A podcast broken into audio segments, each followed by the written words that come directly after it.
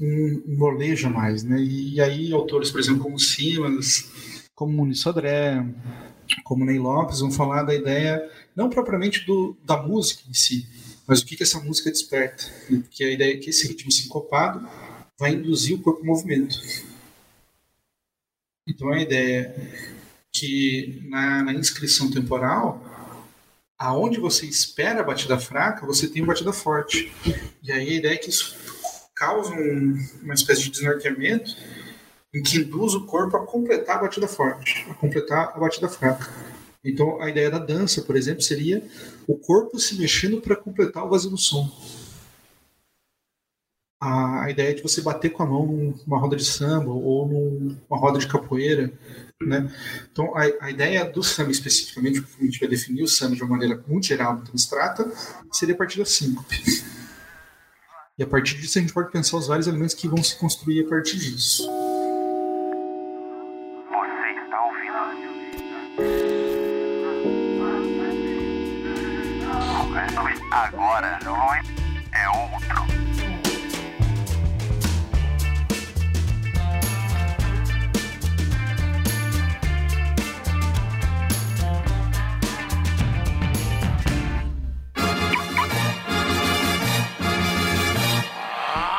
Saudações, classe trabalhadora, operária, camponesa, meninos, meninas e os que não se identificam com nenhum dos dois gêneros. Aqui quem fala é Cristiano Barba, o seu âncora favorito agora nessa novidade.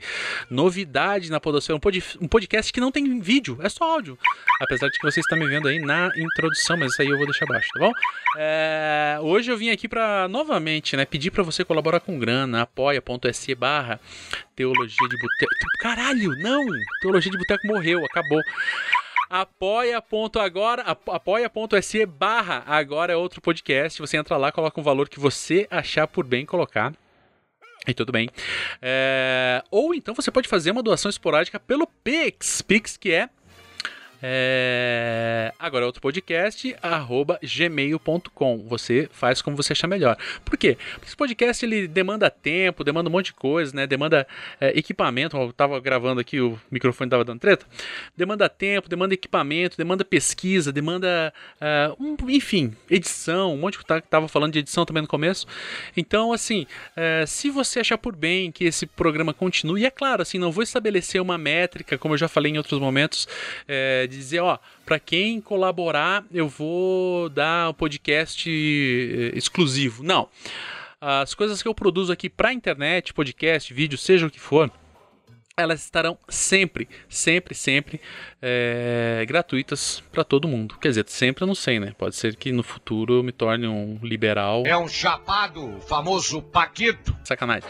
Mas sempre vai estar grátis para todos aqui. O que eu posso fazer eventualmente é, se por acaso eu começar a descolar um livros para sorteio, coisa do gênero, daí é claro que eu não vou poder, é, senão fazer uma, uh, um sorteio. Eh, quer dizer, eu posso, né? Claro. Mas eu pretendo fazer um sorteio aí entre as pessoas que colaboram com grana. Mas isso é mais para frente. Na verdade, não é tão mais para frente, porque eu já tenho um livro para ser sorteado e esse livro será sorteado no próximo programa. Então fique esperto, fique esperta, fique esperte e no próximo programa você vai ouvir qual o livro que é e como que você vai fazer para ganhar. Como que você vai fazer para ganhar, você já sabe, né? É só colaborar com grana. Ok? Outra coisa que eu tenho para falar é. Se você não pode colaborar com grana, ou mesmo se você não quer colaborar com grana, faz o seguinte: colabora divulgando, mandando pros seus amigos, mandando pros seus inimigos, mandando pro papai, pra mamãe, mandando no grupo de bolsonarista, mandando no grupo da igreja, mandando no grupo do condomínio, mandando, sabe, dando play na sua caixinha JBL no no funeral dos seus parentes mortos, dando play na, na sua caixinha quando você estiver na, na, na, quadra de tênis do seu, do seu condomínio, porque você com certeza tem uma quadra de tênis ou mais no seu condomínio. Então, assim, as maneiras de você colaborar são essas. Você pode colaborar com grana ou você pode colaborar divulgando é, o podcast. Então, meu amigo, minha amiga, se você quer que esse podcast continue, se você quer que esse podcast cresça, aliás, faça isso colabore com grana. Beleza? É isso. Uh, vamos pro Lucas que vai falar sobre.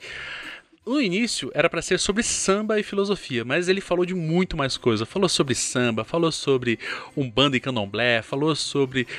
Bom, eu não sei nem qual título eu vou dar para esse programa, mas enfim, fique aí ouvindo o Luquinhas.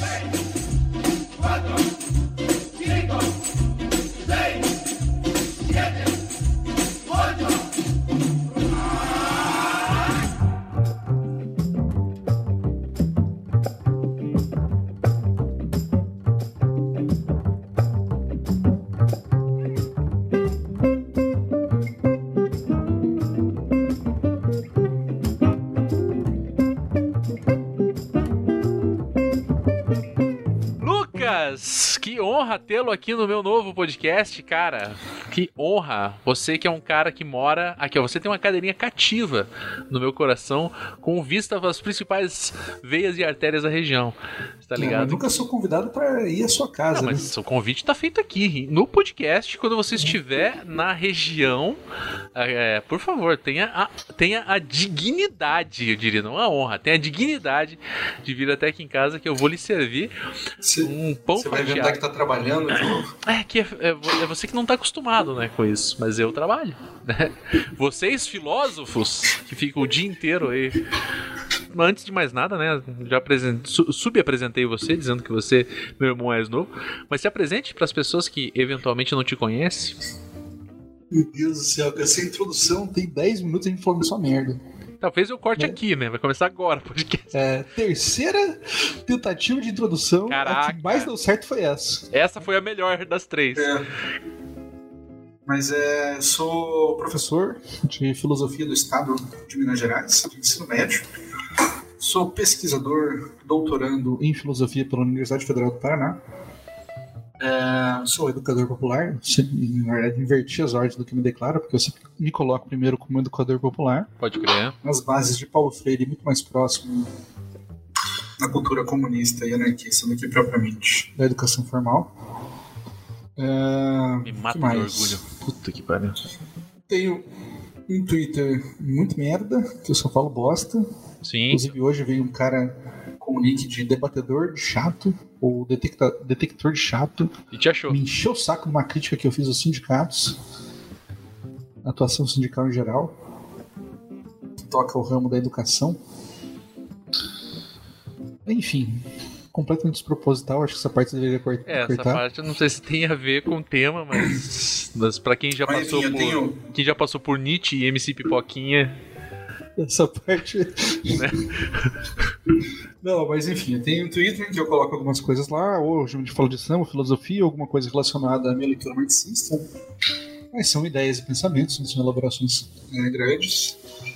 Eu faço as coisas mais propriamente. Eu fazia antes no Instagram, então eu tinha umas análises que eu colocava no Instagram, mas acabei transitando uma coluna no site Parágrafo 2. Olha só. Que é um jornal independente do Paraná. Muito bom, por sinal. Minha coluna está porada já faz um ano, mas estou retomando gradualmente a escrita dos textos e devo lançar algum ainda em março. Né? Veremos. É...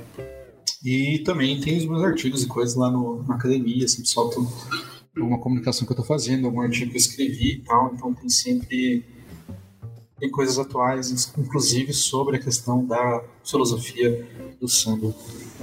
Mas eu acho que só cabe colocar aqui um adendo que o tema da minha, da minha tese doutoral não é propriamente filosofia e samba.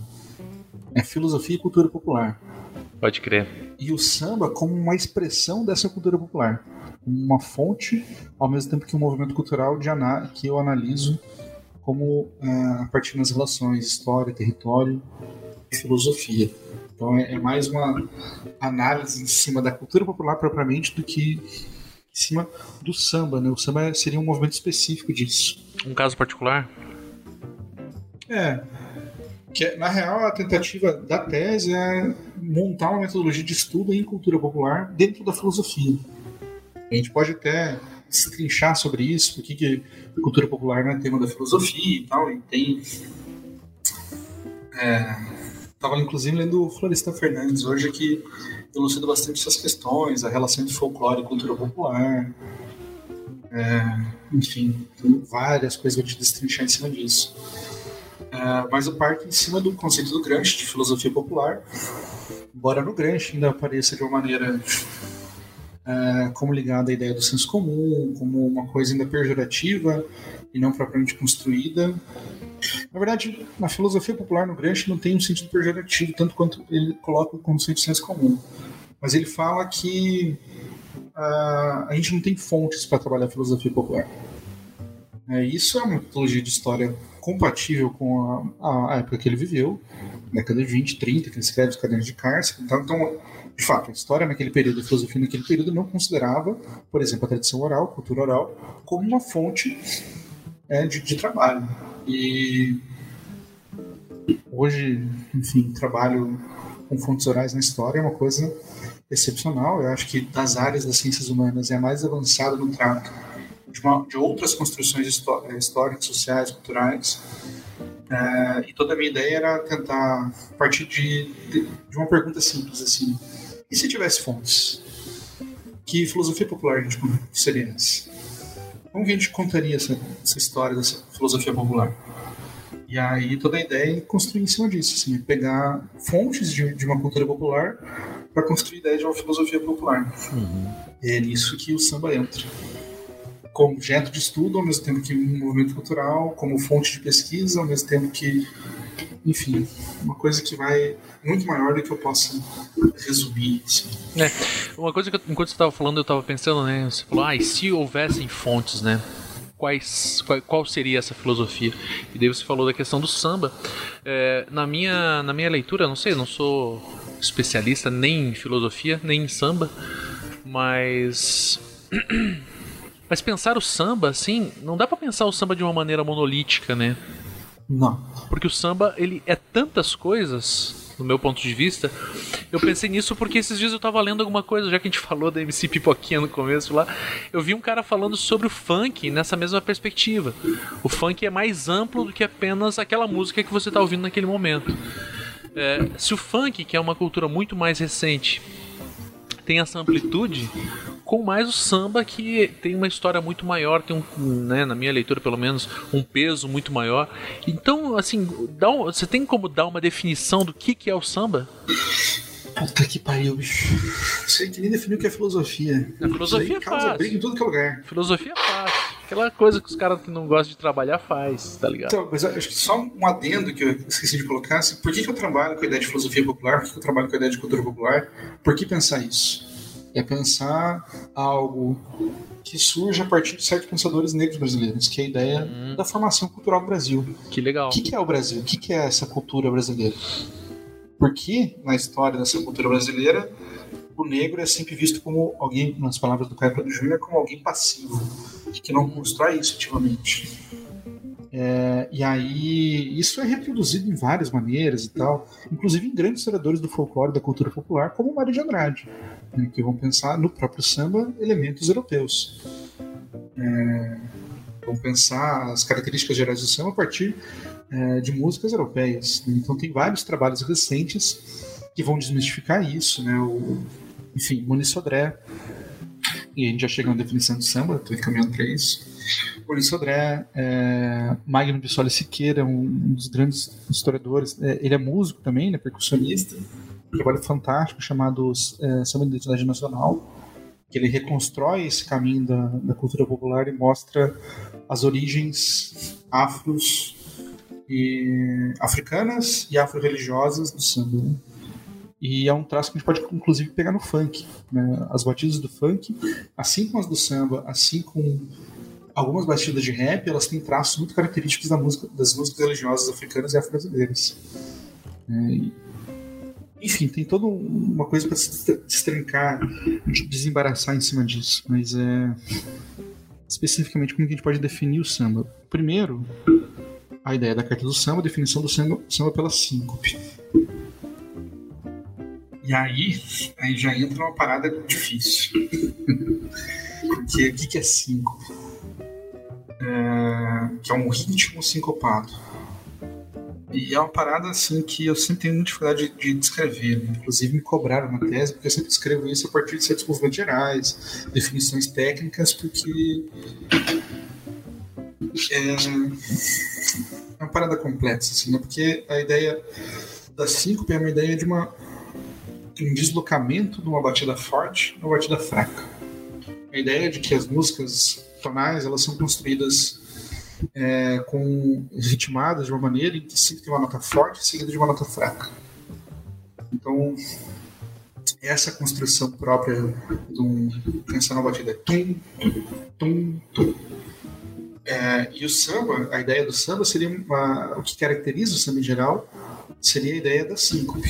O que, que seria síncope? Seria desculpa, deslocamento do, do, dessa batida forte para o fraco, para o tempo fraco. Então seria, em vez de tum, tum, tum, tum, tum seria uma coisa meio tum, tum, tum, tum, tum, tum, sabe? Tem uma, uma um, um molejo a mais, né? E, aí autores, por exemplo, como Simas, como Muniz Sodré, como Ney Lopes, vão falar da ideia não propriamente do, da música em si, mas o que, que essa música desperta.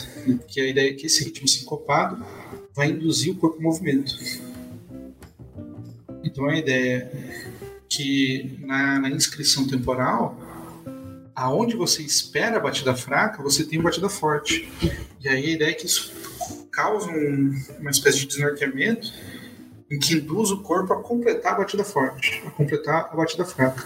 Então, a ideia da dança, por exemplo, seria o corpo se mexendo para completar o vazio do som.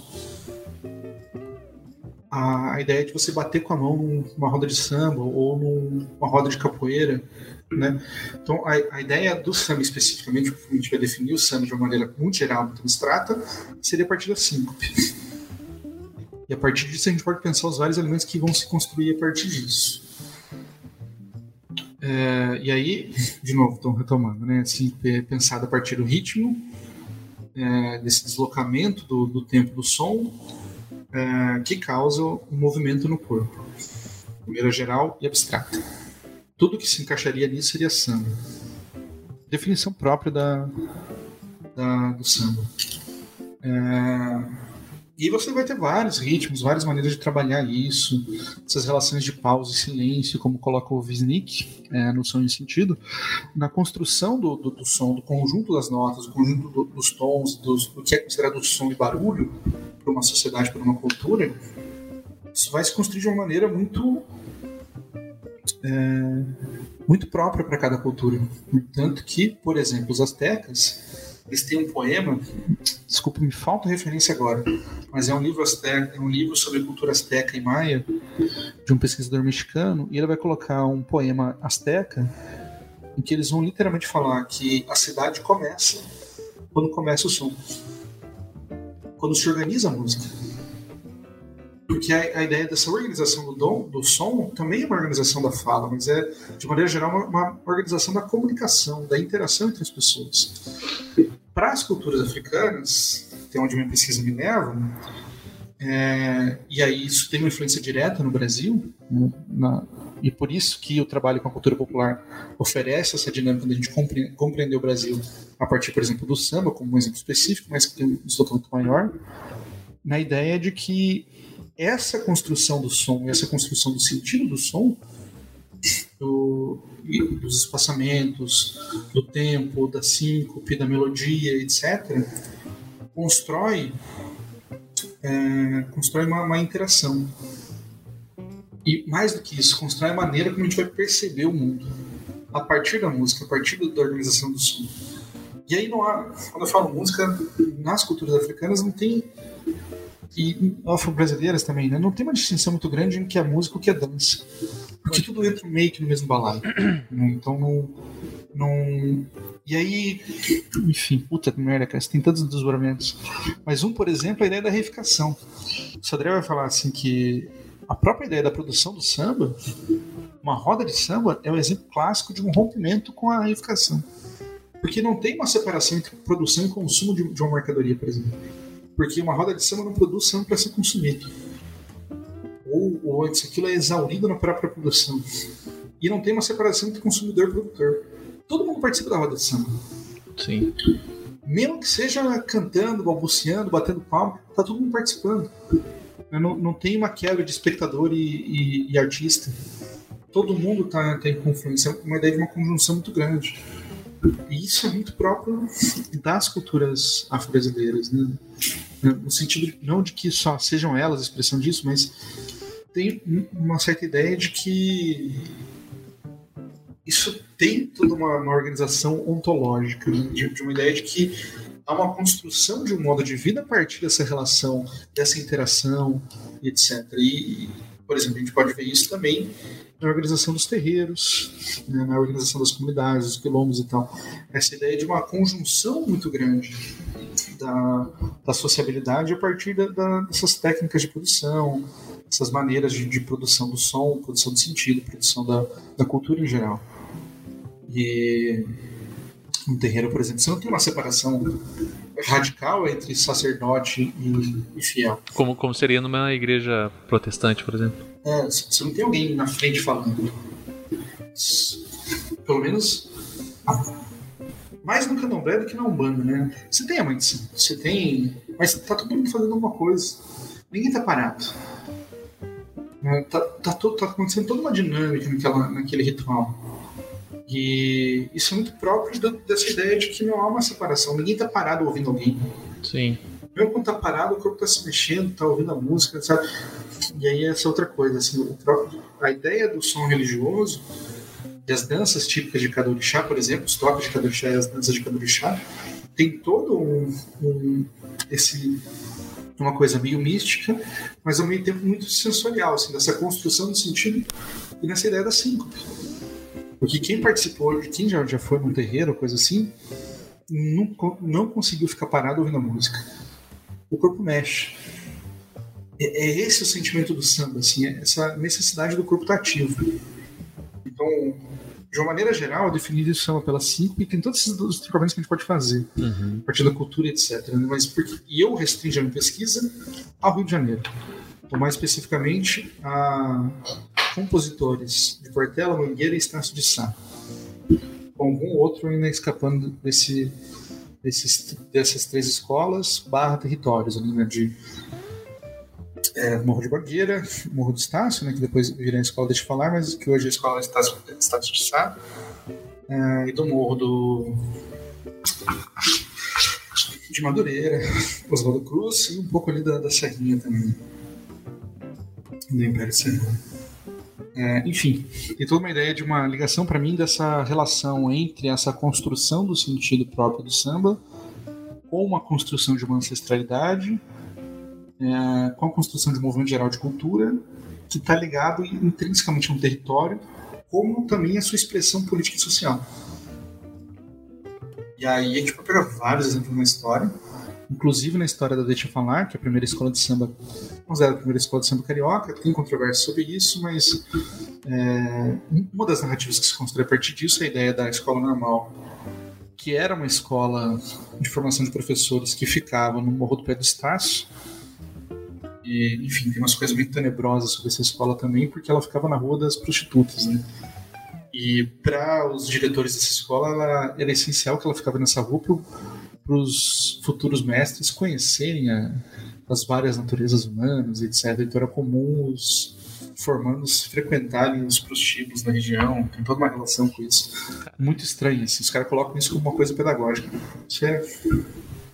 Não são todos os diretores, nem todos os professores vão falar isso, mas tem um certo discurso oficial, um certo discurso contra-oficial meio que latente nessa escola normal do Rio de Janeiro que colocava parte do processo de formação de professores e profissionais do Rio de Janeiro como necessário nessa interação com os é, com esse submundo como vai chamar dos Noronha o que eu tava falando antes de falar do. Ah, do, do Deixa Falar. Né? Isso. A Deixa Falar ela surge como a sua primeira escola de samba, é, muito na narrativa criada pelo Ismael, Ismael Silva, e ela vai ser uma escola que surge na 27, 28 e vai acabar em 29. 29 e 30, não. 30 31, na verdade. Ela vai fazendo desfile em 30, mas 31 ela já está muito dissociada e acaba. E eles vão colocar o processo, isso é dado pelo Federico, Federico Franceschi, um livro que. Sempre esqueço o nome. Acho que era Samba de São Bar do Estácio ele coloca como referência desse acabamento uma necessidade do governo, do Estado, controlar as expressões culturais da população marginal, da população marginalizada. Então tem uma necessidade de um controle disso. Ele fala que o Getúlio coloca, implementa, implanta é, pelegos na escola de samba para acabar com aquele movimento, que é um possível movimento de tomada de consciência social.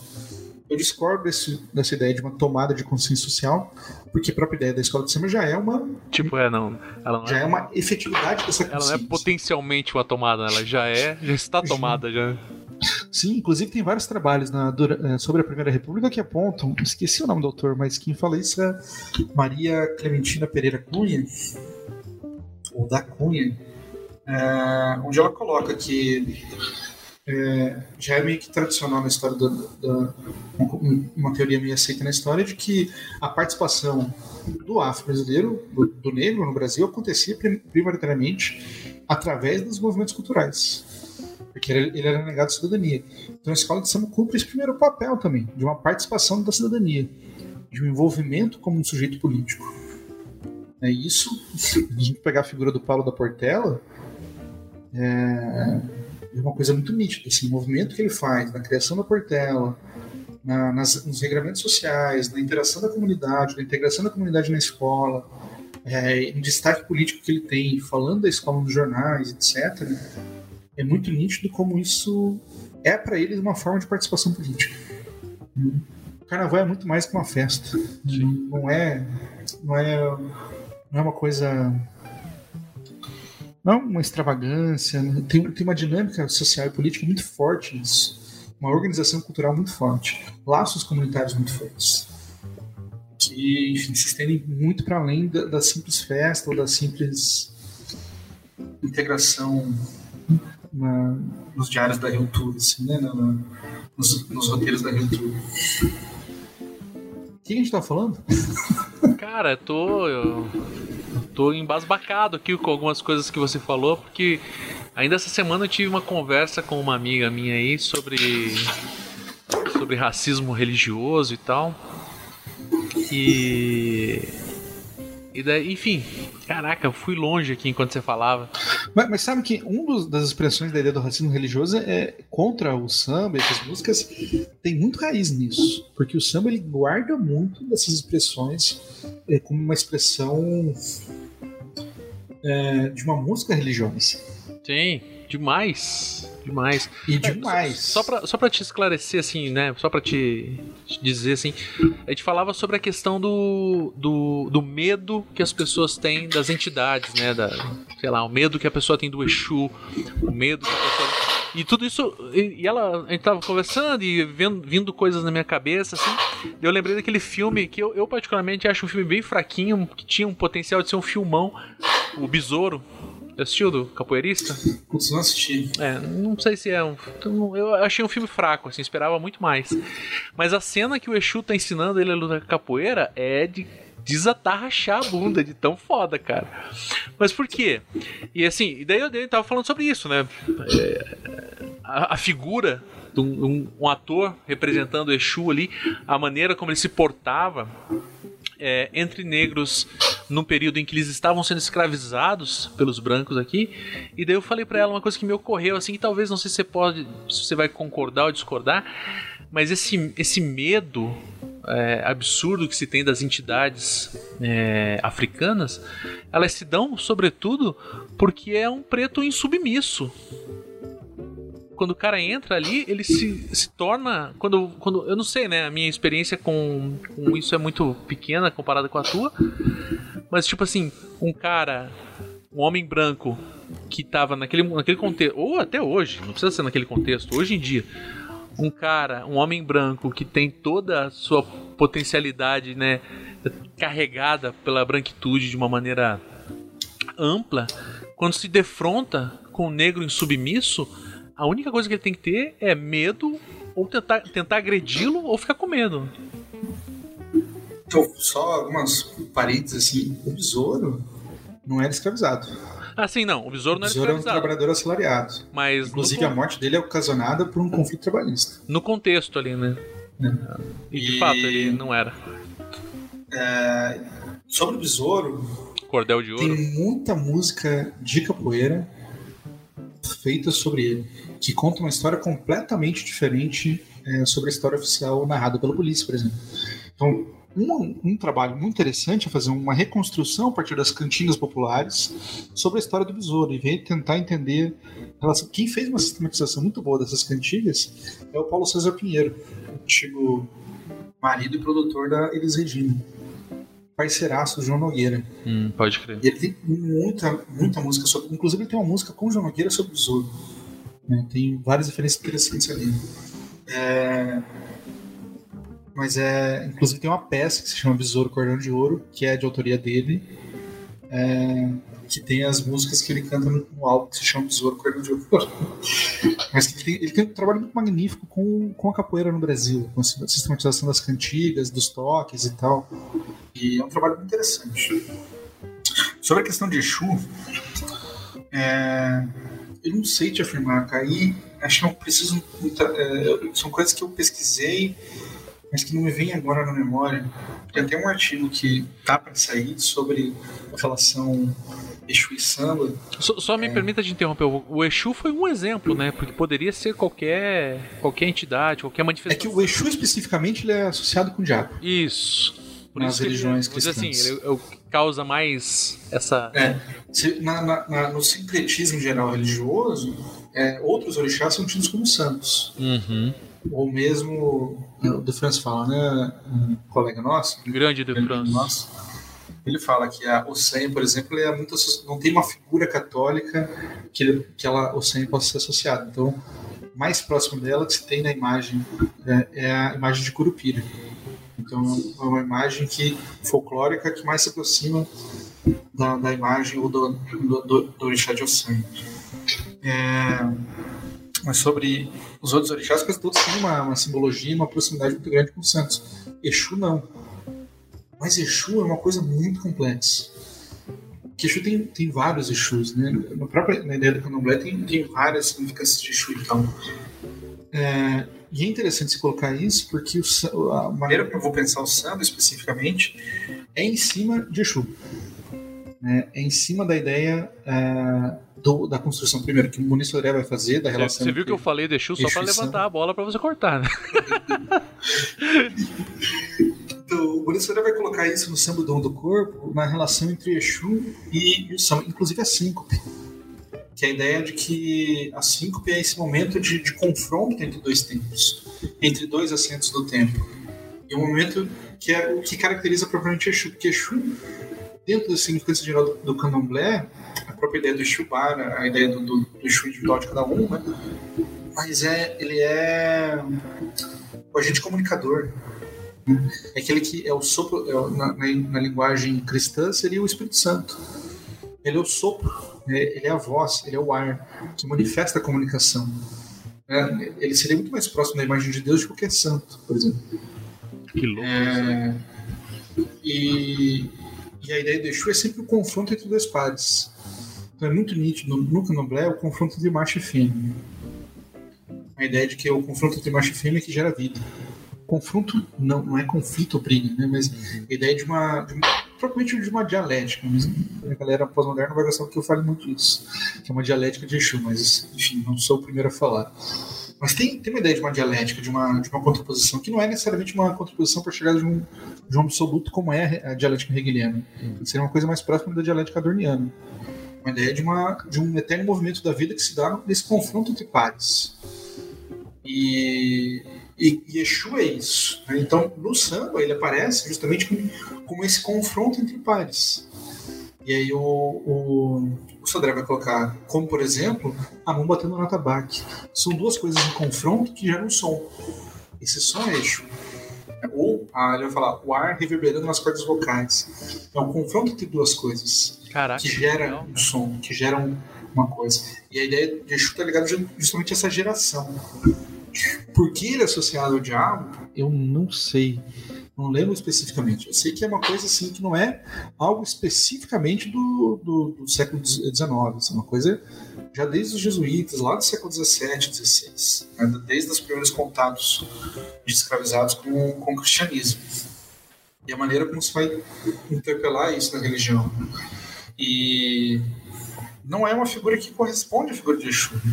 Muito embora Exu seja sempre tido como esse esse orixá que é o desafiador. Tem muita essa ideia do silvinismo. Porque, por exemplo, na, na, tem uma música que descreve isso muito bem, que é do Getúlio Amor Marinho, pai de santo carioca, que foi o primeiro a gravar pontos de umbanda ou candomblé em um disco. Inclusive, as gravações foram feitas em porta-aviões nos Estados Unidos. Nossa, que. Na década de 30. Que peculiar. Essa música do Getúlio Marim, do Getúlio Amor, ela se chama Meia-Noite. que, que você acha que vai descrever dessa meia-noite? É, essa música narra. Então, vamos lá. Território carioca, formação do Rio de Janeiro, Primeira República, tem, com o fim da escravidão, há um deslocamento imenso de uma população para o Distrito Federal. Porque era onde eles encontraram emprego. Então, se formula no Rio de Janeiro em torno do centro urbano a ideia de que o. É, Heitor dos Prazeres vai chamar de Pequena África, que é a ideia de uma espécie de um quilombo urbano no Rio de Janeiro. No centro do Rio de Janeiro, morando nos cortiços e nos. É, em, em, torno da região e tal. E é quando vai começar a ocupação do Morro da Providência também, no Rio de Janeiro, que vai se chamar favela.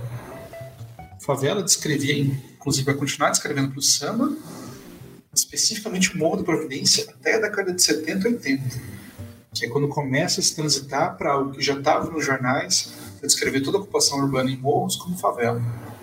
Favela era um morro específico. Sim, era um lugar, né? Era um lugar. Não era um isso estilo é de nítido, lugar. Isso é muito nítido nas músicas e na fala de, de, de, dos moradores.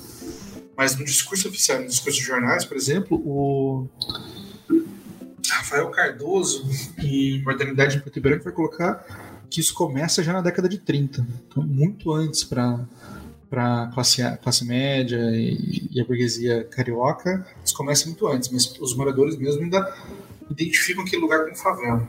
Enfim, só um adendo. Uhum. Então, é, nessa ocupação da Pequena África. Onde que ficava? É, no centro urbano do Rio de Janeiro. Né? Inclusive, hoje, se vocês forem pesquisar, há um, um site que faz um guia pela Pequena África, com os pontos marcantes, que a maioria foi demolido né, nas reformas urbanas do Rio de Janeiro. Então, por exemplo, quando acontece a primeira reforma urbana, lá na década de 1910, com Pereira Passos, prefeito do Rio de Janeiro, inspirada na reforma urbana de Paris, né, inclusive com o cunhado dele, que foi, é, é, foi empregado na firma de engenharia do Barão, que fez a reforma de Paris. O cara vem trazendo esse planejamento urbano de, da França é, e vão remodelar várias, várias partes do Rio de Janeiro uma delas é as regiões que vão tirar os cortiços, vão expulsar a população negra e trabalhadora do centro urbano para os morros. Inclusive, quando surgem as ocupações urbanas, elas não são um problema social.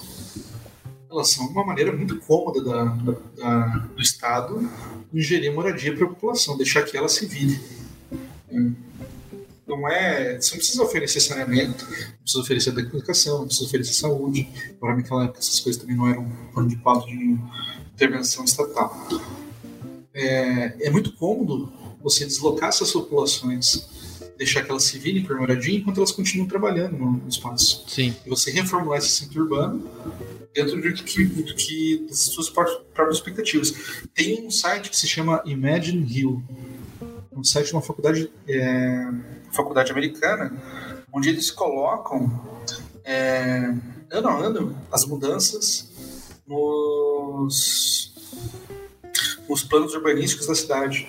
Então você consegue acompanhar é, aquilo que é reconhecido como cidade no Rio de Janeiro, desde da, da, da, formação da capital, você vê toda a transformação. Se você pegar ali da, da década de 1910 até 1940, quando é derrubada de fato a avenida lá, a Avenida do Mangue, para a construção da Avenida Getúlio Vargas, Avenida Getúlio Vargas, não, desculpa, que é hoje a Avenida Getúlio Vargas. Uhum.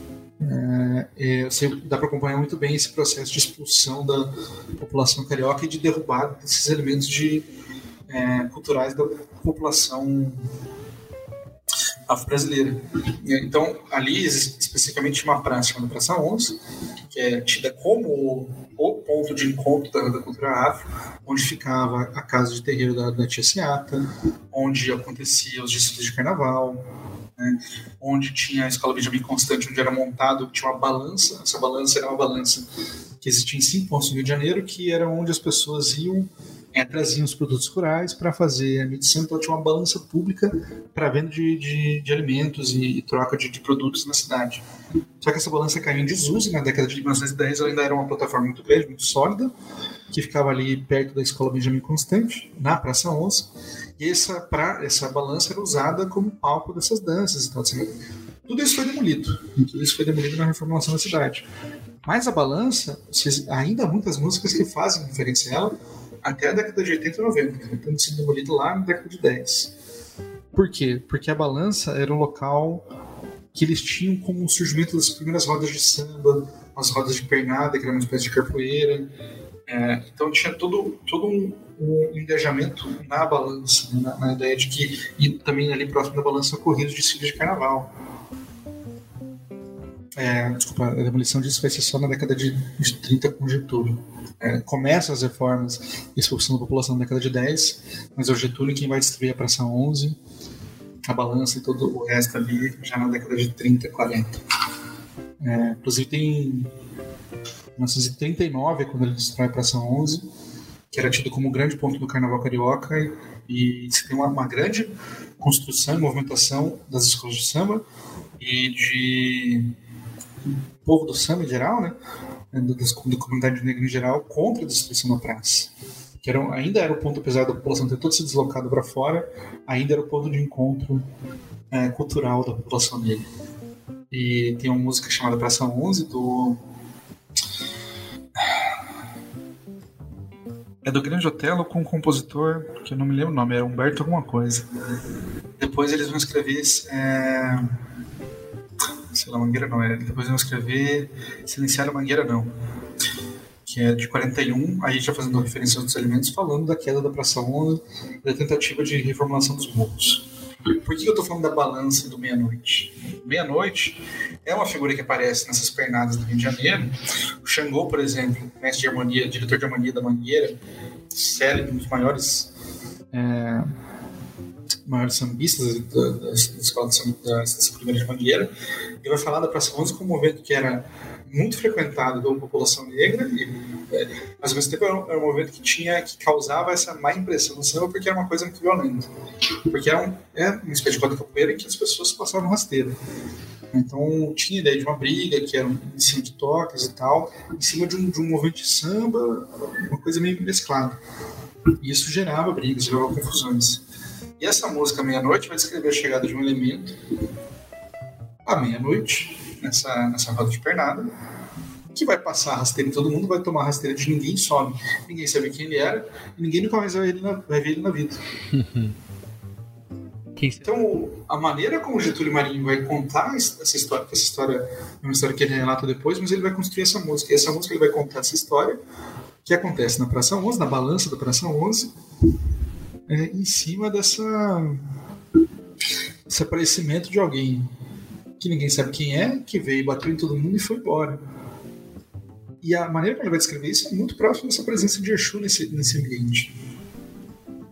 Enfim, respondi a tua pergunta? Não. Cara, muito mais do que, do que respondido. Assim, já que a gente está falando sobre é, filosofia também, é, agora eu vou pedir uma definição de filosofia de sacanagem. Assim, não, eu tô pensando aqui o seguinte, né? É, nessa tua construção, nessa tua busca por uma filosofia é, popular, se utilizando né, do samba como talvez uma, uma linha mestra, não sei se essa seria uma boa expressão. É, quando você busca essa filosofia, você o faz fazendo paralelos com o que hoje já conhecemos é, historicamente como filosofia, né, pela, pela, pela, pelos filósofos europeus, na sua grande maioria, ou é, é uma outra estrutura, uma outra maneira de pensar? Porque assim, como você falou, né, os, a questão do, das fontes são diferentes, óbvio, né? É, mas essa construção, é, essa, se passa num, num, paralelo ou é uma outra maneira de pensar, uma outra maneira de construir filosofia? Cara, eu vou, assim, eu vou adiar a resposta concreta dessa pergunta mais pro final da minha resposta. Porque eu vou começar falando da questão do tempo no samba. Em cima do, da questão da síncope e da, da, relação com o Exu.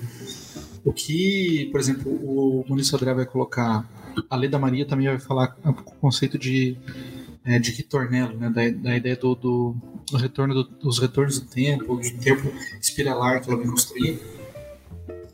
É a ideia de uma temporalidade diferente no samba, ou, mais propriamente, na cultura afro-brasileira. O que, que importa? Por exemplo, na construção que eu faço em cima disso, a ideia é de que essa percepção do tempo é uma percepção diferente, que vai construir um conceito de história diferente, e o conceito vai trazer uma, toda uma relação epistemológica e ontológica diferente. Porque o tempo ele é a base da compreensão dos problemas, da construção da ciência, da construção dos conhecimentos. E ali, por exemplo, eu faço um paralelo com Kant. A ideia do, do tempo e espaço são é... Fugiu a palavra, mas eles são é...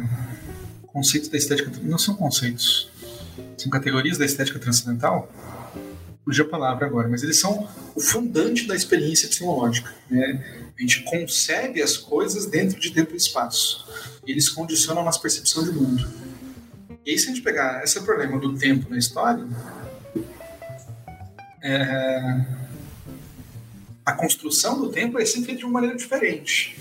Sempre entendido de uma maneira diferente, se a gente pegar na Grécia Antiga até século 20, 21. Acho que tem grandes expressões nesse meio e tal. Mas o ponto é, a maneira como vai se perceber o, tempo é, na filosofia europeia, ele é sempre de uma maneira muito linear. É uma passagem cronológica do tempo. Tanto que isso vai influenciar a filosofia da história, né? Daí de uma construção linear da história. De uma construção de sentido subsequente. Uhum e como se as coisas tivessem um encadeamento natural. E o passado é sempre visto como algo que nos trouxe até o presente. Essa temporalidade está é, é, esse tempo histórico está fundado nessa temporalidade, nessa percepção do tempo, percepção da passagem do tempo. O que eu coloco é em cima dessas coisas é bom. A gente pode falar que há uma percepção do tempo e que a consciência surge a partir dessa percepção do tempo, mas ao mesmo tempo essa percepção do tempo é alterada maneira como a consciência vai perceber ele. Então é, é um, sempre um jogo de, de, de retroalimentação entre consciência e, e temporalidade. A temporalidade como essa expressão individual do tempo, essa percepção individual do tempo. Mas o tempo. E aí também vamos lá, tem uma divisão tripartite do tempo, né? uma ideia de uma temporalidade como tempo subjetivo, de um tempo objetivo dado a partir da ideia desse tempo histórico, dessa construção temporal do tempo, e daí de um tempo natural, que é a ideia da passagem do tempo é, que seria o substrato do, do tempo em si, né? Mas que, é, que nunca, enfim, nunca é atingido na sua própria realidade, é sempre incorporado para dentro dessas percepções objetivas e subjetivas do tempo. Né? A ideia de um tempo natural é uma coisa meio é, é uma construção científica, assim. Então ele é, ele é, por exemplo, é muito usado dentro da física. Ele descreve bem os fenômenos físicos, mas quando a gente vai descrever a história a partir dele, não funciona.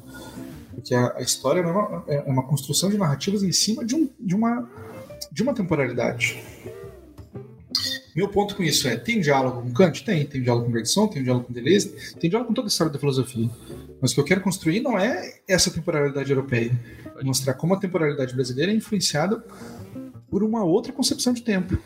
De um tempo, e aí não é uma temporalidade da cultura afro-brasileira, ou da cultura do negro brasileiro, temporalidade brasileira, que influencia a classe dominante e, a, e, e trabalhadores. É, é, influencia tanto a percepção do, da branquitude quanto do, do negro quanto do indígena. Então, o indígena tem uma concepção de temporalidade muito próxima, que é, é possível muito mais aproximações com essa temporalidade é, é, afro-brasileira do que propriamente com a temporalidade europeia. Meu ponto é mostrar que essa construção da temporalidade é diferente e ela se constrói num tempo que é sempre um tempo de retornos.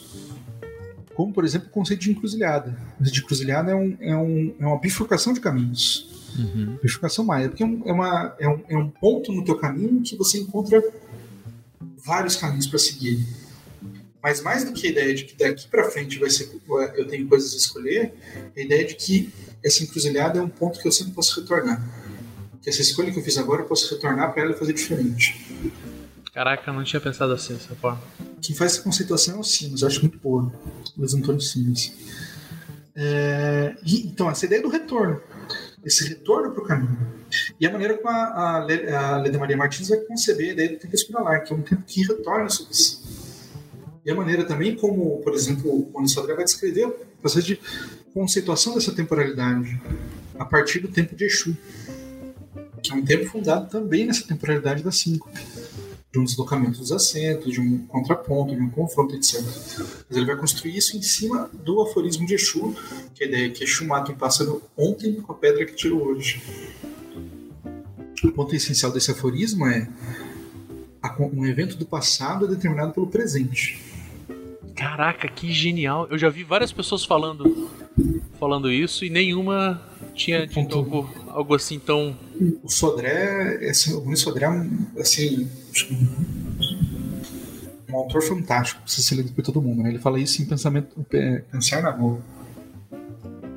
E o que, o que ele está colocando é, primeiro, Exu cria um tempo a partir da sua ação. Então, uma, uma temporalidade criada a partir da ação.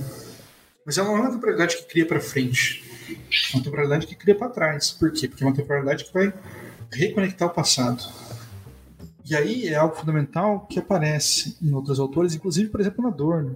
A ideia de que essa sequência temporal ela não é, ela é construída através de narrativas, mas ela não se dá na prática. As pessoas não vivem nessa sequência linear de fatos e eventos. Há uma desconexão. Os sentidos se quebram. Inclusive, a própria atribuição do sentido na história é feita de fora. Aliás, uma coisa muito interessante que eu tento puxar para o Sam a partir do Kozelek. E o Sam trabalha isso muito bem. Que ele não coloca sentidos na história. Mas a gente pode falar disso mais no final sobre a Terra. É, mas qual é a ideia dessa construção dessa temporalidade? O passado ele é construído a partir das ações do presente, a partir das necessidades e interesses do presente. Ele é uma narrativa. Primeiro, todo historiador que vai tentar reconstruir a ideia de falar como as coisas aconteceram, já caiu numa falácia de objetividade positivista. Não, é possível, é sempre um discurso subjetivo sobre o passado. A gente sempre vai com uma carga sobre ele. Muitas vezes com uma carga de atribuição de sentido. Às vezes isso é tão absurdo, quando chega no caso do Mises, de falar que o Império Romano caiu porque não tinha espírito capitalista. Né? Basicamente o que ele fala. Mas isso é próprio. Lukács faz essa crítica ao capitalismo que ele vai atribuir um sentido para a história anterior a ele, no sentido de que ele é resultado lógico de toda uma construção da história, que toda a história são passos para chegar nessa verdade, nesse absoluto. Ele fala isso é uma bobagem. Mas quando ele está fazendo isso, ele não está repensando o passado pelo, pelo que o passado tenta se colocar. Ele está também abrindo um futuro. E isso é que o Sodré coloca a partir de Exu. Porque se o passado é fundado no presente, o futuro é uma coisa completamente aberta mas ele também é uma retomada desse passado. É, se, o, se é o presente que funda o passado, se é a ação do presente que cria o passado, o passado não é uma coisa dada. Como é que a gente vai pensar a tradição, então? Como é que a gente vai pensar, por exemplo, a ancestralidade? E aí entra outras dinâmicas de pensar essa passagem linear. Porque o ancestral, o antepassado, não é aquele que está tá atrás, mas é também aquele que está na frente a simbologia Nagô, concepção do professor Eduardo de Oliveira, onde há uma circularidade na definição temporal do, do Nagô. Ele vai falar em cima da construção. Me foge agora. Mas não é dos Yorubás, é dos bandos.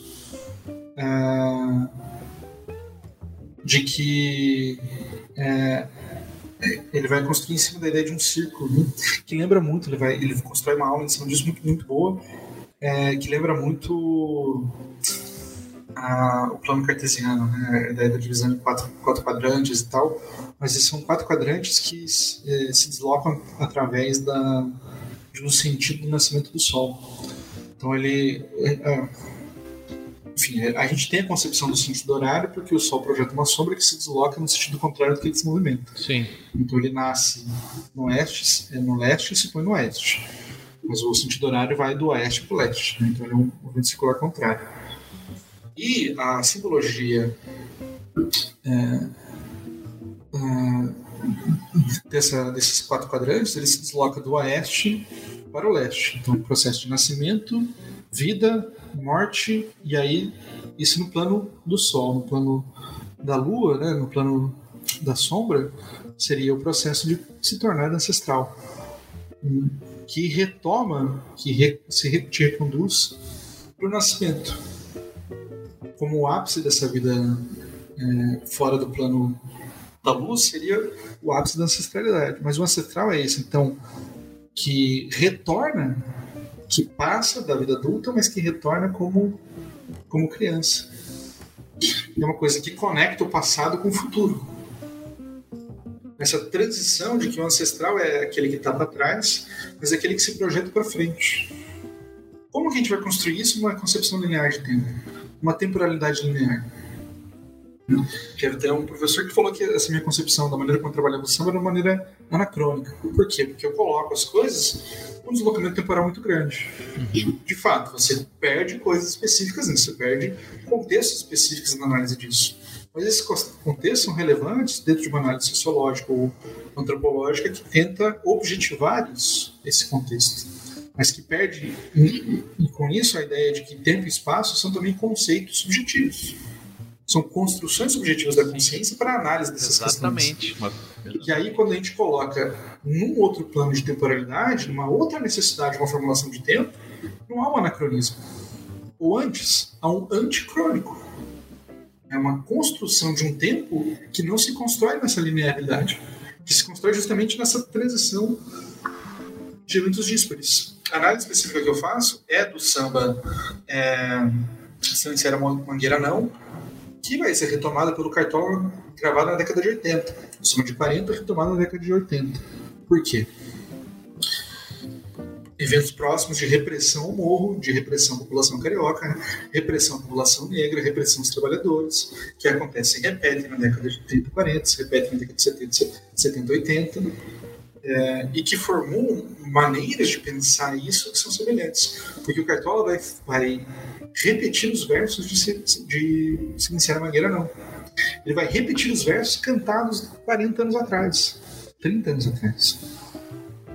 Isso é muito significativo na construção dessa, dessa temporalidade, porque é uma temporalidade que retoma o passado, deslocando ele para as necessidades do presente. E ele aparece agora de uma outra maneira, mas ao mesmo tempo retoma aquilo que era antes. E retoma não de uma maneira nostálgica, romântica, na ideia de que é preciso voltar para o passado e aí que eu, que eu queria chegar, porque o samba não é essa retomada do passado. O movimento da cultura popular e dessa temporalidade não linear, ele não pensa como o romantismo pensava, na ideia de que era necessário romper com o capitalismo, né, o movimento romântico anticapitalismo, nessa ideia de uma nostalgia, de que é no passado que a gente encontra o fundamento da vida, e que isso se perdeu com a perda das essas coisas, como, por exemplo, o surgimento do niilismo, na ideia de que Deus morre, então você já não tem mais sentido para a vida, são os aspectos e tal. É, e eu preciso encontrar essa, essa, essa concretude da vida, essa concretude do sentido da vida. E eles buscam isso no passado. No samba, não, esse passado não, não se apresenta como algo fixo. Porque o passado é fundado no presente. Então, quando a gente vai olhar para o passado, a gente não está olhando uma coisa morta. A gente também está olhando para o futuro. A gente também está olhando para agora. Então, tem uma outra relação com essa temporalidade. E nisso apresenta a ideia, por exemplo, da tradição. A tradição não é uma coisa do passado e não é uma coisa que tem que ser preservada. No sentido de que ela tem que ser conservada como ela era. Santa, assim, né? É, a tradição ela sempre muda. E ela sempre muda para permanecer relevante. É, e um exemplo disso é, por exemplo, o Paulinho da, da Viola, uma entrevista que ele vai dar. Entrevista não, né? O programa ensaio, onde ele vai falar dessa questão da tradição do samba. Inclusive, outra coisa que a gente falou no começo, a gente pode retomar depois, mas essa ideia de uma transição. É, da, ideia da tradição é, não é uma coisa de uma retomada das coisas como eram antigamente. O mundo, ele, o Paulino vai falar assim: o mundo muda, as pessoas mudam, novas gerações vêm com novos valores e as coisas têm que mudar. E ele fala: mas o que não pode se perder é isso que a gente tem aqui. São os laços comunitários. Porque a tradição não é uma coisa que estabelece a, a vida como ela deveria ser. Estabelece os laços da comunidade ele estabelece firme essas questões. Então, quando a gente fala em elementos tradicionais no samba e na cultura do samba em geral, a gente não está falando de elementos que não podem ser pervertidos. Não tem isso, não tem nada santificado. Tem princípios que estabelecem a sociabilidade, que estão fundadas numa filosofia que é descrita de uma maneira não, não literal. É a construção, por exemplo, do Ubuntu essa relação do uno com a multiplicidade que constrói a sociabilidade é muito presente desde os tempos dos quilombos. E quando a gente olha no samba, isso é muito presente também. É a questão da ancestralidade. Você tem a ideia de que, por exemplo, as escolas estão fazendo homenagem. Elas não fazem homenagem, elas cultuam a ancestralidade. Pode crer. Essas músicas elas têm um sentido diferente do que é o sentido de uma homenagem. A homenagem é uma construção de sentido muito próprio, né? de, de um uma espécie de on, de honraria e tal. É mais perto de um, da ideia do, do triunfo romano, né, da, de uma celebração, de um desfile de celebração a, a, a, uma personalidade do que a ancestralidade. Porque a ancestralidade torna presente a vida daquela pessoa que já foi. Ou que ainda não foi, mas que é celebrada pelos seus feitos. Então tem muitos, você acha muitos sambas na história que fazem esse culto, esse culto ancestralidade, inclusive de pessoas não, não, não, negras. Como é o primeiro caso que eu tenho notícia de um samba feito nessa cultuação da, da ancestralidade, que é um samba do Cartola com o Manuel Rosa. O Manuel morre na década de 30. O Cartola fez um samba lindíssimo que se chama A Vila Emudeceu, que só vai ser gravado na década de 90. Mas é comum no samba essa, essa transição desse culto da ancestralidade. É, enfim, então, você, você, é, voltando à tua pergunta, né, é possível pensar paralelas através da filosofia? É, mas é muito mais interessante a gente adentrar esse mundo, mostrar como esses conceitos operam na prática, como eles se mostram através dessa cultura que é isso o que o Grande falava, ele colocava essa ideia de filosofia popular e falava que não é possível ter fontes, bom, a gente acha fontes. Mas o que a gente tem que fazer com essas fontes? A gente tem que destrinchar elas, a gente tem que analisar elas, a gente tem que mostrar o que, que se esconde, o que, que se mostra também por, por elas. Então a gente constrói ou reconstrói uma filosofia a partir dessas próprias narrativas.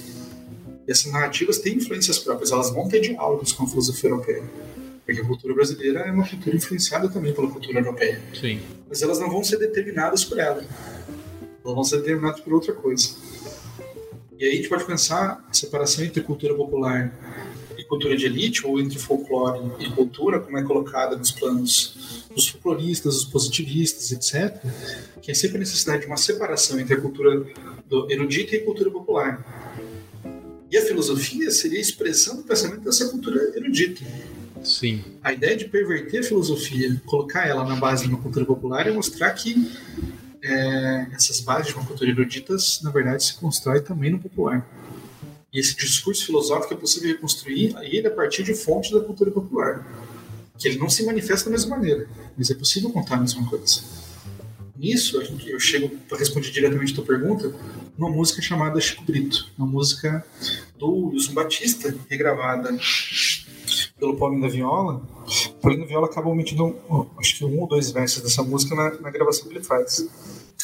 Mas é uma música que vai falar de um, de um, de um personagem que era aplicado na escola, então ele vai falar, né? Quando o menino teve na escola, era aplicado, tinha religião, quando jogava bola, era escolhido para capitão. Mas a vida tem seus reveses, de sempre Chico defendendo teses.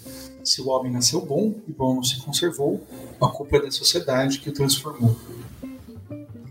Quem vai ler isso a partir da filosofia europeia vai ler logo aqui um, um, um Rousseau, né, um, é, a sociedade corrompe o homem, Sim, né, a origem da desigualdade social entre os, entre, entre os homens, etc. Mas eu acho isso uma leitura superficial dessa questão. Porque se a gente pega isso a partir da questão do Ubuntu, né, a partir dessa relação entre uno e multiplicidade, isso toma uma outra dimensão que dimensão que isso toma? Isso toma a dimensão de que é necessário que para que a gente compreenda a vida individual, como que ela se insere no coletivo. E se o coletivo não insere ele dentro dele, se essa vida coletiva, essa vida comunitária, essa vida na sociedade, não se, não, de alguma maneira, não puxa para dentro esse indivíduo, a culpa também é da, desse coletivo que empurra para fora essa, esse indivíduo. Né, essa relação entre indivíduo e sociedade, no, na ideia do Ubuntu, ela é dada numa necessidade de, de ambas as partes. É, não é o indivíduo que precisa se adequar à sociedade, é a sociedade que precisa conservar esse indivíduo. Conservar no sentido de que precisa ter ele dentro de si, para ser mais do que ela é. E quando, a, quando a gente pega essa música, por exemplo, que se apresenta é, não é tanto uma ideia de uma vitimização ou de uma passagem que coloca a sociedade como perversora do, do, do indivíduo, mas é uma. Se a gente lê a partir dessa coisa do ponto, é uma sociedade que excluiu esse indivíduo. Que excluindo esse indivíduo é que ele se transforma, é que ele não se conserva, é que ele é, age contra essa comunidade, contra a sociedade. E de mesma maneira, quando há uma ação de afastamento dessa comunidade, é trabalho da comunidade puxar esse indivíduo para dentro. Não, é, e aí, por exemplo, a gente pode pensar que questão de questionamento e outras coisas, mas o, o, ponto fundamental é que toda ação de, de violação contra as regras sociais ela é também uma, uma, uma falha da sociedade em preservar aquele indivíduo dentro dos seus parâmetros, né, dentro das suas necessidades. E de conservar os interesses daquele indivíduo como também os seus próprios interesses. Então, é uma dinâmica completamente diferente de interpretação da obra, se a gente pega a filosofia europeia, porque a própria a ideia da perversão da, da, da sociedade no Rousseau não é uma coisa que acontece é, no contexto atual. Né? Uma ideia sociedade essa perversão da cultura, né? a cultura perversão da natureza, que ela necessariamente impregna a ideia da violência, a ideia da competição, etc. Então tem um, um, um combate muito fluente entre essa ideia do natural e cultural no, no Rousseau se a gente vai ler isso a partir de um ponto, isso não é uma falha que acontece como por princípio, uma diferença entre cultura e natureza. É uma falha que acontece nas dinâmicas da sociedade atualmente. Não é uma, uma, um olhar para o passado para falar, tá vendo? É por isso que nasce o criminoso. Não, é um olhar para si mesmo para dizer, a gente falhou com esse indivíduo. É, e é, e é, possível fazer esses engajamentos em outras leituras também, né? de uma dissonância entre uma que poderia ser uma leitura europeia das canções através de uma filosofia europeia e a dissonância que aparece quando a gente pega a partir da filosofia africana, a partir de elementos dessa de, de uma outra sociabilidade, de uma outra temporalidade, de uma outra relação com o território. E essas coisas que são para mim são mais interessantes, né? que fazem surgir coisas no samba. E assim, se a gente pensar na história do samba, a relação de samba e filosofia é uma coisa muito antiga, assim, desde a década de 10. Então, porque... Caramba. Oi? Caramba. Achei que você tinha dado um problema no áudio. Mas é uma coisa muito antiga, porque você tinha vários estudantes de medicina, de direito, etc., que frequentavam os, os espaços comunitários dessas bandas de samba. Então, sempre tem ideia, por exemplo, dos acadêmicos, né? Inclusive tem escolas de samba que se chama acadêmicos. Pode crer. Por conta dessa relação entre os estudantes e esses espaços. As rodas de samba eram espaços de trabalhadores e estudantes. Estudante é tudo vagabundo, né? a gente sabe.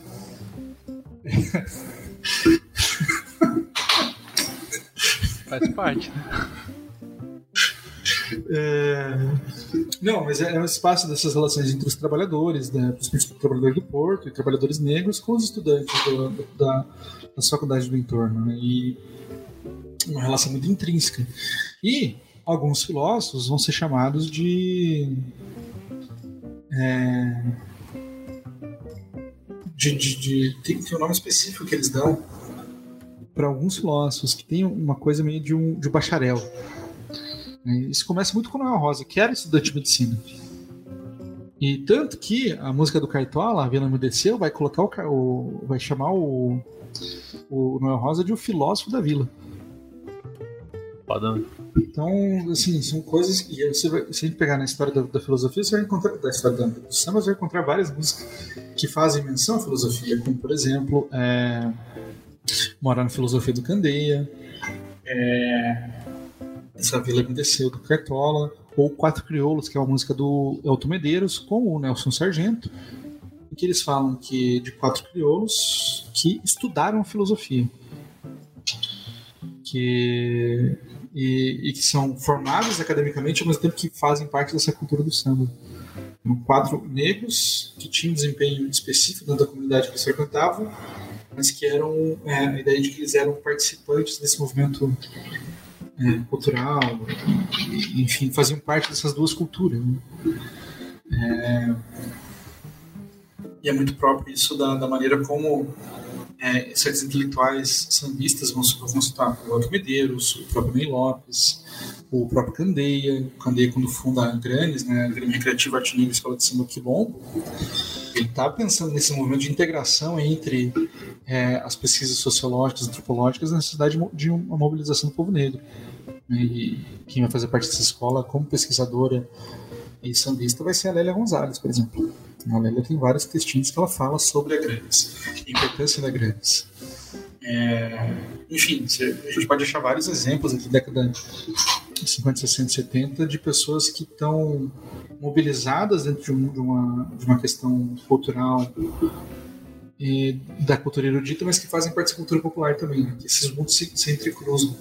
Que é uma coisa diferente, por exemplo, da maneira como o é, acho que é Humberto Viana, o irmão do Herbert Viana, vai construir no, no Mistério do Samba. Né? Então, um livro que ele vai colocar a necessidade de se pensar a relação dos intelectuais com o samba, para a formação da cultura brasileira, etc. Que eu acho uma bobagem.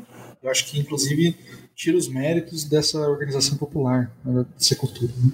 Ele vai colocar muito na ideia do, do, da, da necessidade de pensar a relação, principalmente do Gilberto Freire com o samba, para pensar a cultura brasileira. Acho que ele está tentando salvar o Gilberto Freire. Né? Uma coisa que não se a gente pensa dentro de é uma ideia de que precisa, é, precisa superar as teorias do Gilberto Freire, etc., que, coisa que ele não faz, mas é uma necessidade de a gente pensar a cultura popular a partir dos seus próprios parâmetros. Né? Então, um dos exemplos que o, que o Humberto Viana vai colocar é a maneira como o Gilberto Freire e alguns outros intelectuais é, positivistas ali, eles frequentavam a casa, frequentavam os morros cariocas, frequentavam essas rodas de samba, etc. E tinha uma troca com Pixinguinha, com Roda Baiana, essa, essa turma.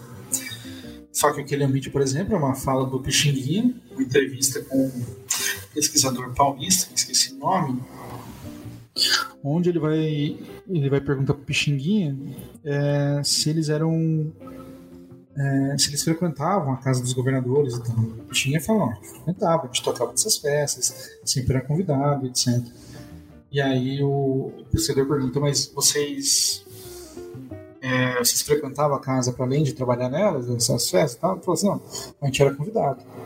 Mas a gente sabia que era para educação. Hum. Porque a gente não pertencia àquele lugar. Tem um recorte racial muito presente aí. E, e muito bem dado. E eles sabiam que não eram é, benquistos naquele espaço. Uhum. Então, é, esse é o tipo de coisa que se omite quando a gente fala, quando a gente vai tentar reconstruir essas ligações entre cultura e cultura popular. E quando a gente tenta construir isso, a partir do, da, dos nortes, né, do, dos, dos parâmetros, dos paradigmas da cultura erudita erudita, aqui estou colocando uma, uma, relação que eu não acredito, né? Que para mim as bases da formação da filosofia, da filosofia em geral, devem ser populares. Né? Inclusive uma coisa que a Hannah Arendt colocava, tal que a, a filosofia é sempre da linguagem comum né? e ela se constrói a partir da linguagem comum. Assim. Mas enfim. Cara, eu tô embasbacado é isso que eu tenho pra te dizer. Sabe por quê? Porque quando a gente começou, você falou assim, antes da gente começar a gravar, você falou assim, porra, não preparei nada. Vai se fuder, mano. Eu só tenho isso pra te dizer, cara. Vai se fuder. É que tem muita coisa pra falar, tá ligado? Tipo, a gente nem falou, por exemplo, de separação entre cultura popular e folclore, que é uma coisa que pega muito na construção da, da, da nacionalização da, da cultura no Brasil, principalmente com Getúlio Vargas. Uhum. Tem uma relação muito intrínseca com isso e tal. Inclusive, tipo, uma... o folclore é tudo aquilo que é fora do Rio de Janeiro e São Paulo. É. Fora de lá é folclore, dentro de lá é cultura popular. Mas tem uma ideia de uma exigência de nacionalização da cultura que aparece é, nessa, nesse, nesse binômio. Assim, né? E, por exemplo, a... eu falei muito da questão da tradição, né? Paulinho da Viola e, e alguns outros sambistas não vão falar em autenticidade no samba Candeia, por exemplo, vai falar. Mas o Candeia era importante para ele a construção de um movimento nacional, um movimento de cultura nacional. Por exemplo, por isso que ele se enfrentava a o, é, um dos, das grandes brigas do Candeia com a Portela, que vai causar no rompimento dele com a Portela, quando a Portela começa a vender ingressos de baile de soul dentro da quadra da escola. Ele achava isso um absurdo, porque era uma imposição de uma cultura americana, etc. Pode crer. Isso aí eu já tinha lido. Tanto, tanto que ele coloca como. Tem um samba que ele fala, né? Para acabar com tal de soul, basta um pouco de macumba. então tem uma relação tipo, de valorização do nacional. É, e aí, essa categoria nacional, ela cria um conceito de autenticidade. Isso não é uma coisa do Candeia, não é uma coisa brasileira, isso é uma coisa, inclusive, lá da galera que vai pensar a ideia de uma cultura nacional no século XVIII, com os alemães mesmo. É, que vão pensar a categoria do autêntico para pensar que elementos folclóricos, o que elementos dessa sabedoria popular constituem o que é autenticamente nacional. Isso vai começar com os alemães. Uma crise de identidade também, né? A, essa necessidade de uma formulação do que é nacional vem também de uma ideia de que a gente não sabe o que é esse nacional. A gente precisa criar, criar, inventar essa nação. Sim. E no Brasil isso aparece muito nitidamente na separação entre folclore e cultura popular. E é por isso, por exemplo, que sambistas vão recusar. Pode não ser conscientemente, para mim não faz diferença, a categoria do autêntico. Eles falam sempre em tradição. Porque tradição é uma coisa que pode ser reinventada. E tradição é uma coisa que está no passado, mas está no presente. E ela é sempre reinventada, porque ela não é santificada. Ela não é uma, uma coisa perene, ela sempre se modifica com as relações sociais, com as necessidades próprias de cada época. E aí o rompimento com, a, com o conceito de autêntico está nisso. Assim, né? O próprio Fiola fala no Roda Viva da década de 90, e fala assim, se, alguém me pegar uma vez falando em samba autêntico, ou na autenticidade no samba, eu faço aqui minha autocrítica. Porque ele coloca, o samba não tem essa autenticidade, ele tem tradições. As tradições têm que ser preservadas, no sentido de que elas. O que é uma tradição não é necessariamente aquilo que foi antigamente. Mas é como a gente pode reinterpretar ela. Não é estática, né? Não é estático. É, é um movimento, né? O Benjamin vai descrever isso a partir da cultura judaica, uma necessidade ali do século XX, eu falar de uma é, de uma tradição não conservadora. E de fato, se a gente pensar a tradição do samba, ela é uma coisa não conservadora. Porque ela carrega em si essa mudança, essa transitoriedade do tempo. Parece até, até porque... um paradoxo, assim, mas, mas faz sentido. Né? É, e se a gente pensar no contraponto disso, é o Paulo Lins falando de uma vanguarda conservadora. Como sempre um conceito que tem utilizado muito para a leitura da sociedade, que é essa ideia de uma, uma vanguarda conservadora. E se a gente pensar na ideia da tradição, por que, que a tradição não pode ser conservadora? Porque a própria temporalidade do samba não permite que ela seja conservadora. Porque o passado não é o passado. O passado não é isso que está lá atrás. Não tem uma linearidade nisso. O passado isso é coisa espiralar. Que é o aqui também. É o agora. Então como é que a gente vai preservar uma coisa que é agora? Até, até o conceito de conservar já, já se perde, né? Como conservar alguma coisa que é presente. Que não está ameaçada. Bom, tem uma ameaça muito nítida nisso, né? E, e o samba reconhece isso. A ameaça nisso é a mercantilização da cultura. Uhum.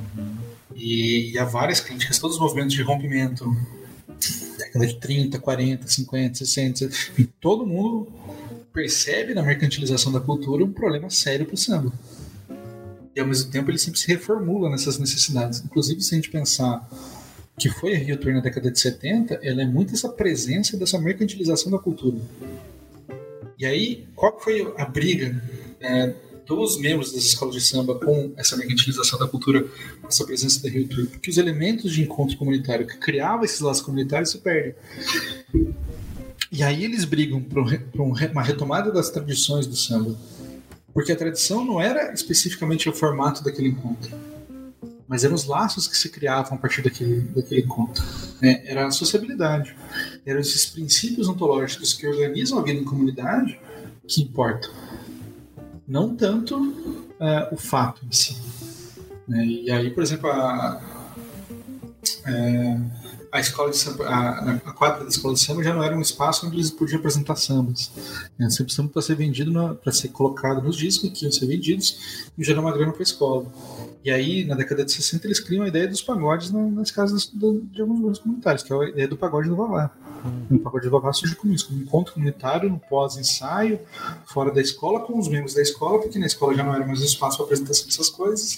Então a gente vai colocar as nossas músicas ali, naqueles espaços. E aí a Hiltor vem começa a vender ingresso para essas festas também. Então, tipo, todos os espaços de sociabilidade começam a ser mercantilizados. Que, que é uma característica Ele... absoluta do capitalismo. Sim. E, e, aí, se a gente pensar, por que eu falei que o samba não, não é uma coisa, é um anticapitalismo não romântico? Porque ele não pensa essa volta para o passado, ele entende que as dinâmicas mudaram. Mas ao mesmo tempo ele quer preservar alguma coisa. O que ele quer preservar não são não é, não é qualquer alimento autêntico, não é qualquer coisa resquício do passado. Ele quer preservar esses laços de sociabilidade, essas coisas que integram o ser humano na comunidade que ele vive. E isso não é propriamente a ideia do que era o pedido romântico. Né? O pedido romântico é uma crise que surge quando a vida perde sentido, mas a, a produção do é uma outra coisa.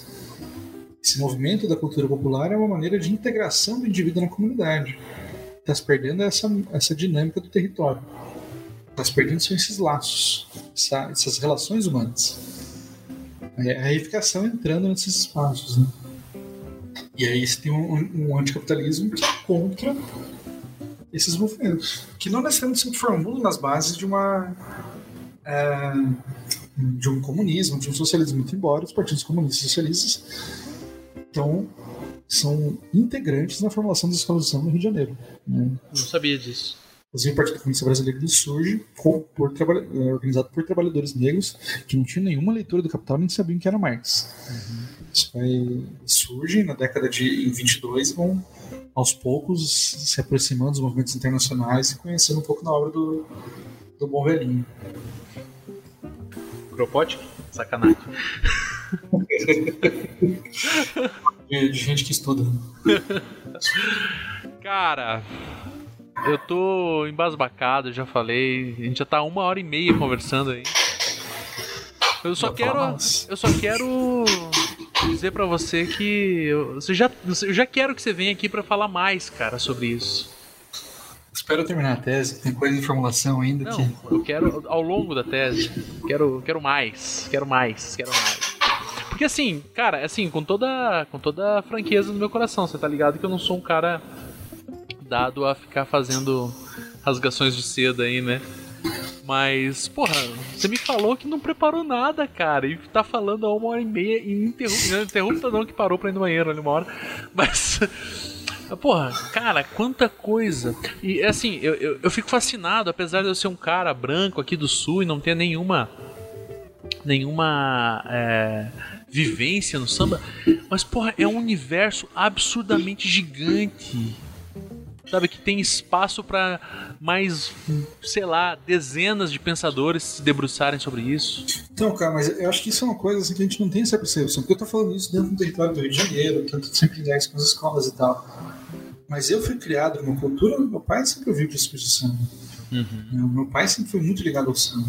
E eu fui apresentado nisso desde de moleque. Assim, eu, ganhei meu primeiro pandeiro com oito anos. Eu frequentava rodas de samba, eu frequentava esses espaços.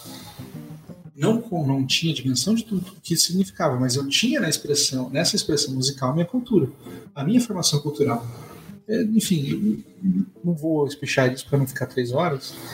Ele tem uma função pedagógica dessa nacionalização da cultura, etc. Tem vários elementos que a gente pode debruçar em cima disso. Né? Mas a gente aprende com isso. E meu ponto de pensar o samba também, porque ele foi um elemento nacionalizado. E todo mundo teve acesso.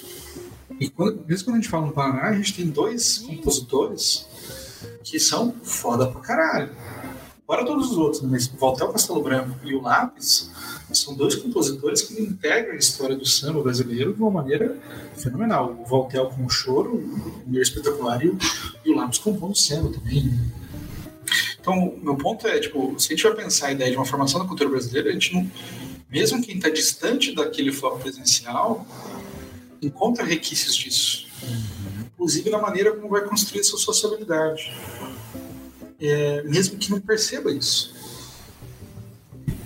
E acho que isso, pensar esse movimento de nacionalização da cultura, é pensar também esse movimento de uma pedagogia que acontece através dessa, essas, essas trocas culturais, porque a cultura popular tem essa função pedagógica. Ela tem essa função de um ensinamento, de passar valores, de passar saberes e tal. E você constrói uma sociabilidade, você constrói as noções de certo e errado, as noções de beleza, enfim, todas as noções éticas, estéticas, políticas e sociais, a gente constrói através dessas, desses vários processos que integram a educação, inclusive processos não formais. Né?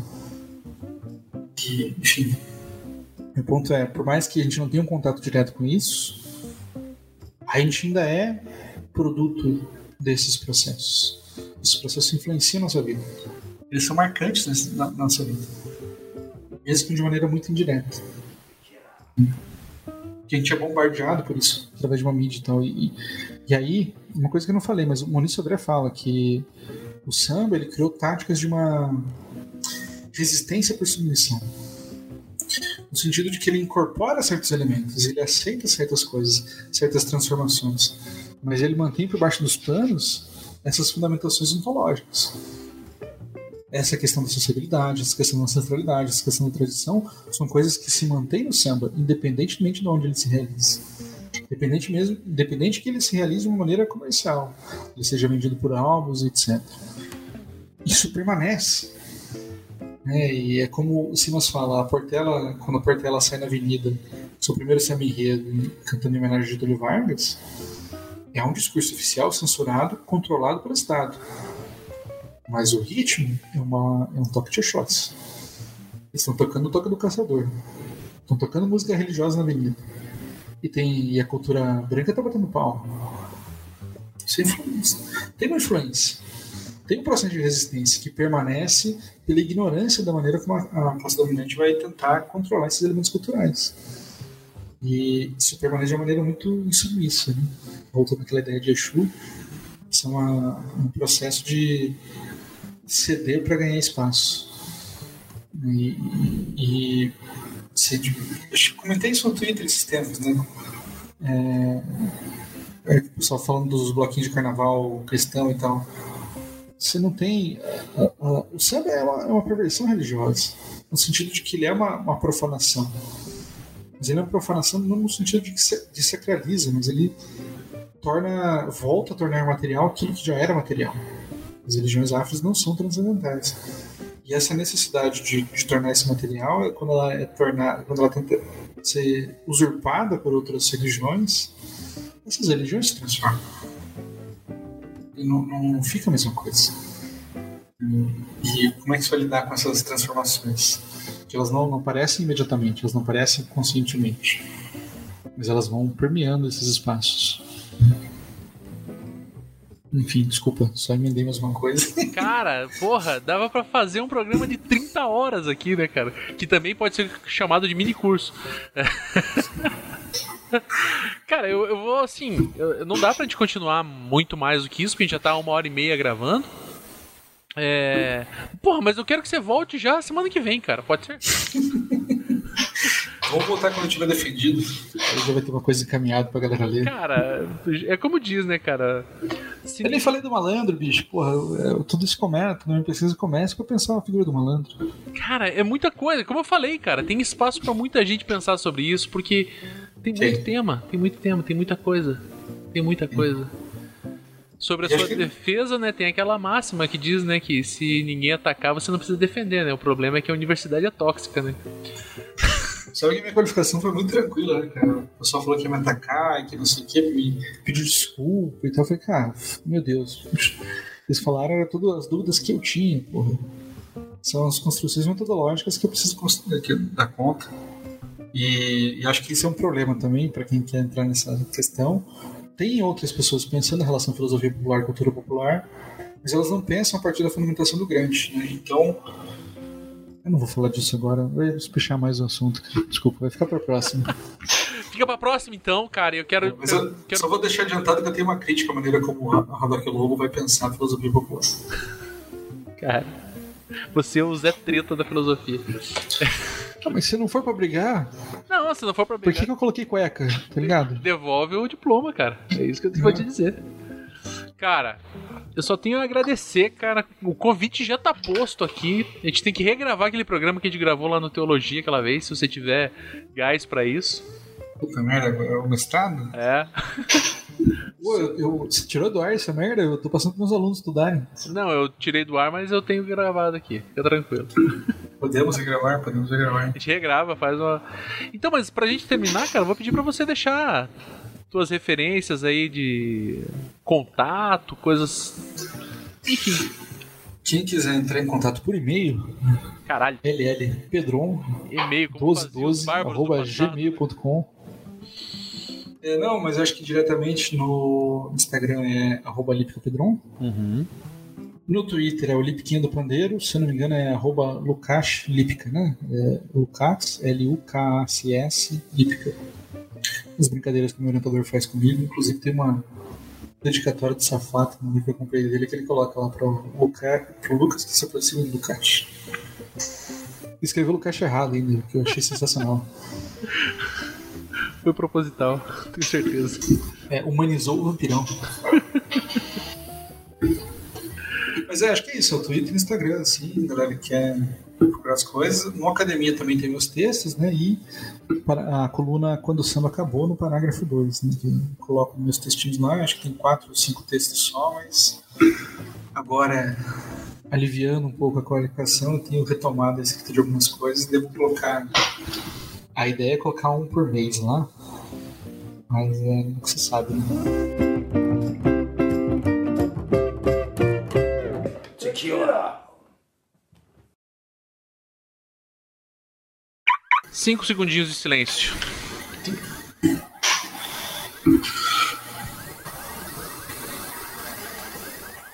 Lucas! Que honra! Nossa, eu tá explodindo o meu microfone aqui. Isso é falso. O que, que Isso é é falso, falso. rapaz? Cala a boca. Porra. Eu vou, inclusive, vou voltar porque explodiu demais o áudio agora. O gráfico aqui chegou no roxo, não passou do vermelho. É. Olá! É, oi, oh, silêncio no estúdio. Lucas, que honra tê-lo aqui no meu novo podcast. Sabe, tá ligado? Que é novo, né? É outro nome agora. Você manja? Qual que é o nome agora? Agora é outro podcast. É, foi, Que nome bosta, bicho. foi falta de que, que criatividade. nome bosta. Foi, foi. Ah, diz, diz o nome bom então, você que é o. Você que é o Picão? Fala o nome bom, hein? Tá bom? Ah. Seu Armando. Que? Senhor- Você tá doidão, né, cara? Não, um amigo meu, uma vez, ele, meu amigo criou um bot, né, pra WhatsApp e tal. E ele chegou assim, não, preciso de um nome e tal, você que é criativo, manda um nome. aí. A gente tem muitas dessas trocas, assim, tipo, eu sou uma coisa mais uma coisa criativa, ele é uma coisa mais racional. Aí eu falei, não, seu Armando. E eu mandei porque é um bot que transcreve áudio e a gente coloca nos grupos do WhatsApp, né? Aham. E aí eu mandei, mandei o áudio pra ele, né, do seu Armando. É um áudio clássico. Sim. Só que ele nunca viu o áudio, mas nomeou o bot seu Armando. Caraca. Enfim. Nada a ver. Você vai começar de novo? Vamos lá. Tá difícil. Mas eu creio na promessa. 3, 2, 1.